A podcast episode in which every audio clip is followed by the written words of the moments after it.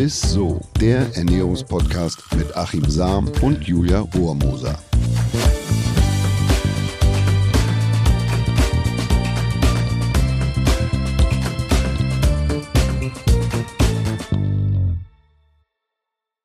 Hallo ihr Lieben und herzlich willkommen zu ISSO, dem Ernährungspodcast mit meinem, aber auch sicher eurem Lieblingsernährungswissenschaftler Achim Saum. Es geht ja runter wie Öl und mhm. der Julia Rohrmoser. Ich mach's kurz und knapp. Sehr gut, so mögen wir es. Ja, schön, dass ihr wieder mit am Start seid.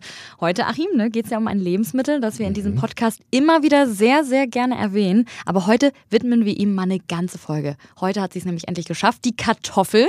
Und deswegen mal so ganz grundsätzlich, bist du ein Kartoffelfan? Ja, bin ich total. Aber bevor ich euch jetzt erzähle, warum ich ein absoluter Kartoffelfreak bin, muss ich euch was verraten. Nur für den Fall, dass ihr mal bei Günter Jauch sitzt und euch die Millionenfrage nicht durch die Lappen geht. Ich finde nämlich, das könnte eine Millionenfrage sein. Und okay. zwar, wer brachte die Kartoffel zu uns nach Europa? Was mhm. denkst du, liebe Julia?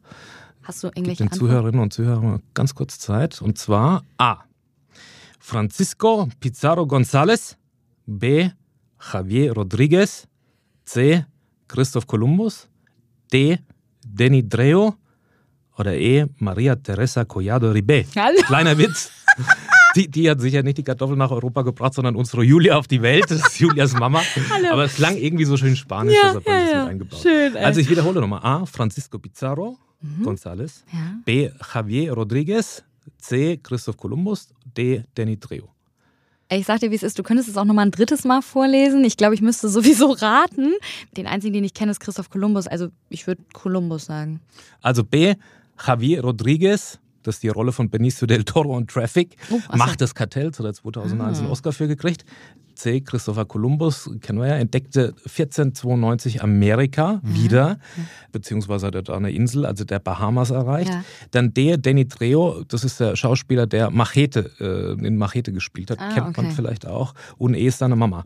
So, aber ich bin ganz ehrlich, ich hätte wahrscheinlich auch den 50-50 Joker gezogen, wenn ich noch einen gehabt hätte. Es ist nämlich A, der Entdecker Francisco Pizarro González. Ah. Kolumbus brachte wahrscheinlich die Süßkartoffel mit. Finde ich nämlich ganz spannend. Das war echt spannend. Äh, weil wir ja immer denken, die Süßkartoffel ist eigentlich das, was so neu irgendwie ja, zu uns ja, geschwappt ja. ist. Aber die echte Kartoffel, die hat weder der Christopher Columbus noch ein anderer Europäer seinerzeit zu Gesicht gekriegt, geschweige denn auf den Teller bekommen. Mhm. Denn die Kartoffel ist nicht in Mittelamerika, sondern in Südamerika beheimatet, ganz exakt in den Anden. Und weil Mais nämlich ab 3000 Meter Höhe nicht mehr wächst, fingen die Ureinwohner an, Kartoffeln zu kultivieren. Und äh, von dort brachte Pizarro dann wahrscheinlich so um 1530 die Kartoffel mit zu uns nach Europa. Also viel später als Christopher Columbus 1492 Amerika entdeckt hat. Sehr. So, Effekt. gut haben wir geklärt. Ja, Was wir ja. noch nicht geklärt haben, warum ich äh, Kartoffelfreak bin, ganz einfach, weil die Kartoffel, ich bin, ich mag einfach Underdogs. und die Kartoffel wurde ja in den letzten Jahren auch immer so verteufelt. Ja. Aber die ist viel besser als ihr Ruf. Ja, das ist witzig, ne? Weil das, das dachte ich nämlich auch immer. Es wird ja oft gesagt, dass Kartoffeln jetzt nicht unbedingt die figurenfreundlichsten Lebensmittel sind. Ne? Ja, wenn man aus Kartoffeln einen Kartoffelsalat macht und, und sie quasi in Mayo badet, dann wird nahezu jedes Lebensmittel zum Figurgegner. Aber ja. Kartoffeln, die haben viel weniger Kilokalorien als viele andere stärkereiche Lebensmittel. Sie Aha. haben beispielsweise 50 50 Prozent weniger Kilokalorien. Ich muss das immer sagen, Kilokalorien als Ernährungswissenschaftler. Ist, korrekt ist? ist man dazu, ja, ist man dazu angehalten. Man kann auch Kalorien sagen, das werde ich öfter mal gefragt. Also weniger, 50 Prozent weniger Kalorien, Kilokalorien als Pasta oh, und sogar 70 Prozent weniger äh, Kalorien als Weißbrot. Und oh. außerdem sättigen Kartoffeln laut einer Studie der Universität Sydney auch mehr als doppelt so lange. Bedeutet, mhm. wenn man Kartoffeln isst, dann isst man in den meisten Fällen auch nicht so viel mhm. äh, von dem, äh, und äh, ja. so viel anderes nebenbei und spart somit letztendlich dann auch wieder Energie oder Kilokalorien. Ja, das klingt auf jeden Fall schon mal richtig gut. Also langsam kann ich verstehen, warum du die Kartoffel magst. Was kann die noch so, die Kartoffel? Also die Kartoffeln sind reich an Ballaststoffen, ne, wenn man auch die Schale dran lässt. Also jetzt nicht Pellkartoffeln, ne, wo man die abpult, sondern ja. die ruhig dran lassen. Sie haben viel Vitamin C und Kalium und dann bilden sie wunderbar resistente Stärke. Den habe ich ja schon mehrfach gesagt. Mhm. Den Trick kennen unsere ISO-Fans eigentlich alle schon. Aber nochmal, wenn man Kartoffeln kocht und danach so etwa 12 bis 24 Stunden erkalten lässt mhm. im Kühlschrank, dann verwandelt sich äh, letztlich die Kohle oder verwandelt sich die Kohlenhydrate oder oder die Stärke in resistente Stärke. Und dadurch haben Kartoffeln noch weniger Kilokalorien. Der Blutzuckerspiegel bleibt konstanter wegen dieser resistenten mhm. Stärke. Man bleibt also noch länger satt, als man das eh schon mit der Kartoffel ist. Und außerdem können wir die resistente Stärke zwar nicht als Energiequelle nutzen, was ja ähm, gut für mhm. unsere Figur wiederum ist, aber dafür ist sie ein absolutes Kraftfutter für unser Mikrobiom. Und wie wichtig das ist, das wissen wir ja aus den Folgen mit unserem Professor Dr. Christian Siener von der Universität zu Lübeck. Kann man mhm. ruhig mal reinhören in die Folgen zum Mikrobiom. Super spannend. Da, aber jetzt noch gleich ein Kühlschranktipp obendrauf. Wenn man die ungekochten Kartoffelscheiben, also fünf Millimeter dick schneidet mhm. etwa, und sie dann in den Kühlschrank legt, dann fängt die Kartoffel an, weil sie ja verletzt wurde durch das Schneiden und weil ihr kalt ist, also ja. es geht jetzt darum, oh, ich äh, verderbe, und dann erhöht die den Gehalt an Antioxidantien innerhalb von zwei Tagen um das Doppelte. Also Krass. da verdoppelt sich der Gehalt an Antioxidantien. Das, ist ja geil. das hat eine Studie der University von Texas, die A&M University ergeben. Ja. Und vielleicht noch was zum glykämischen Index von Kartoffeln. Der gibt ja an, wie schnell ein Lebensmittel verdaut wird und der kann bei den Kartoffelsorten sehr unterschiedlich sein. Bei den einzelnen Sorten, je nachdem, ob sie festkochend sind oder eher mehlig kochend. Oh, das ist ein richtig guter Punkt, den du gerade angesprochen hast. Vielleicht kannst du mal den Unterschied erklären zwischen festkochend und mehlig kochend, weil ich stehe jedes Mal kochend. Äh, ich stehe jedes Mal im Supermarkt und frage mich immer, welche soll ich denn jetzt nehmen? Also welche schmecken besser? Mhm. Was können die? Keine Ahnung. Also die festkochenden Kartoffeln sind festkochend, weil sie einen hohen Gehalt des Kohlenhydrats Amylose äh, haben oder enthalten, das sich nur langsam abbauen lässt. Mhm. Das kennt, kennt ihr übrigens auch aus der Reisfolge, da habe ich das auch schon oder habe ich auch schon viel über Amylose gesprochen. Mhm. Der glykämische Index gilt bei diesen Kartoffeln als so mittelhoch. Also kann man vergleichen mit einer Banane oder einem Vollkornbrot. Und festkochende Kartoffeln behalten beim Kochen eher ihre Form und nehmen auch weniger Fett dann letzten Endes auf. Mhm. Mehlig kochende Kartoffeln haben dagegen einen sehr hohen glykämischen Index. Deshalb kann man diese Kartoffeln eher für Kartoffelbrei oder so hernehmen oder auch zum Backen. Bei ihnen ist der Gehalt an Amylopektin sehr hoch. Dafür gibt es aber nur wenig vom Kohlenhydrat Amylose. Sprich, mehlig kochende Kartoffeln sind nicht so sättigend und sie liefern zwar schnell Energie, die aber auch genauso schnell wieder weg ist. Das heißt, der Blutzuckerspiegel geht schnell in die Höhe, sinkt dann über ab. Äh, das ist beim glykämischen Index, wenn der hoch ist, letzten Endes der Fall. Deshalb also, ist es besser, wenn man quasi ein Lebensmittel isst oder auch mhm. Kartoffeln, also festkochende ja, Kartoffeln, ja, weil die eben einen niedrigeren glykämischen Index haben. Der Blutzuckerspiegel bleibt konstanter, mhm. rauscht dann nicht so ab und man bleibt länger satt. Sehr gut. Habe ich instinktiv anscheinend auch richtig gemacht. Ich habe immer festkochende zu Hause. Ich finde, das schmecken viel besser. Ne? Ja, stimmt auch. Ja, ja, stimmt. Mehling.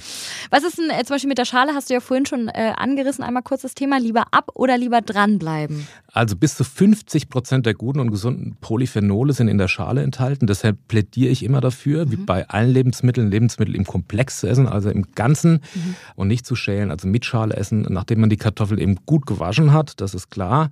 Sonst knirscht es. Äh, in der Schale steckt außerdem viel Eisen und Kalzium und außerdem verhindert die Schale, wenn man sie beim Kochen dran lässt, dass auch die gesunden Stoffe aus der Kartoffel herausgekocht und herausgewaschen werden. Mhm. Das ist tatsächlich dann der Fall.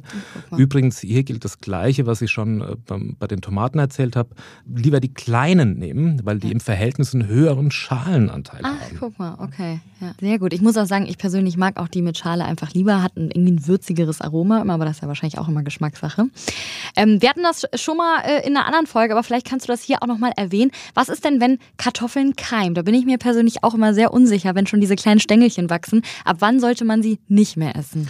Ja, da geht es um den sogenannten Solaningehalt. Das ist ja ein Gift in Anführungszeichen, ähm, wenn die Kartoffeln austreiben. Und Solanin ist eben ja bedingt mhm. giftig äh, oder ist giftig in höheren Dosierungen und Mengen. Also wenn die Kartoffeln noch fest sind und die Keime weniger als ein Zentimeter lang sind, dann kann man die Kartoffeln eigentlich bedenkenlos noch essen. Wichtig ist immer, die Keime großzügig herausschneiden. Ne? Mhm. Also mhm. Ähm, ja, also nicht direkt den rausziehen, den, den, den Keim, sondern einfach, dass man so, so eine kleine Kuhle da noch mit ja. reinschneidet.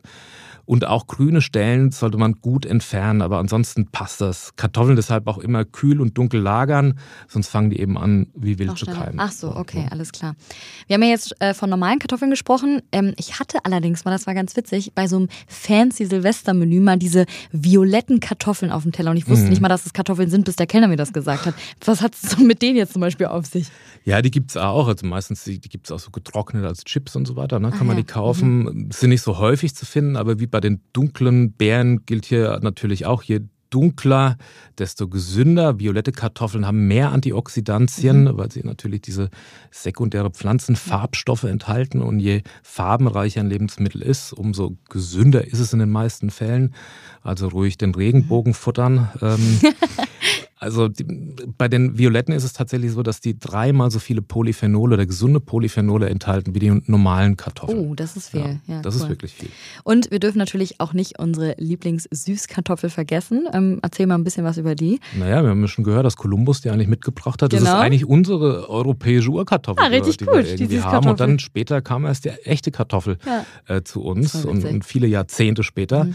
Ja, nee, auf keinen Fall. Darf man nicht vergessen und auch nicht ignorieren. Sehr gesund wirklich ein, ein, echter Nährstoffbringer. Wir haben im Vergleich zu den normalen Kartoffeln die doppelte Menge an Ballaststoffen, was super ist, was für die Sättigung äh, tatsächlich ja. wichtig ist.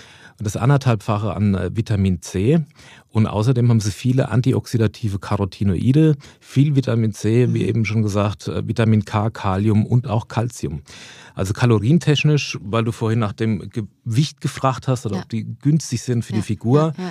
Äh, schenken sich Süßkartoffeln, normal, normale Kartoffeln nichts. Okay. Also kaum was. Äh, der glykämische Index von Süßkartoffeln ist dagegen im Vergleich zu den normalen Kartoffeln aber deutlich geringer, niedriger. Mhm. Also das heißt, dass der Blutzuckerspiegel weniger stark ansteigt.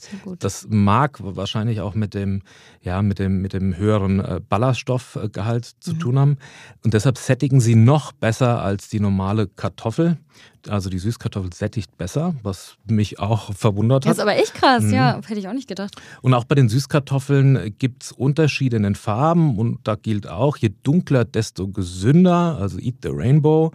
Wenn man beispielsweise eine violette Süßkartoffel mit der gleichen Menge an Heidelbeeren vergleicht, dann hat die Süßkartoffel dreimal mehr Antioxidantien als die Beeren. Und die sind schon wahnsinnig reich an äh, antioxidativen Stoffen. Oh, sie sollen das Potenzial haben, den Blutdruck zu senken, Leberschäden zu reduzieren, das Gehirn von degenerativen Schäden und Umweltgiften zu schützen tatsächlich. Mhm, und again, je dunkler, desto größer der Gesundheitsschutz. Und was bei Süßkartoffeln und auch bei der normalen Kartoffel noch spannend ist, ist die Zubereitungsart. Also bei Süßkartoffeln ist beispielsweise Backen clever, mhm.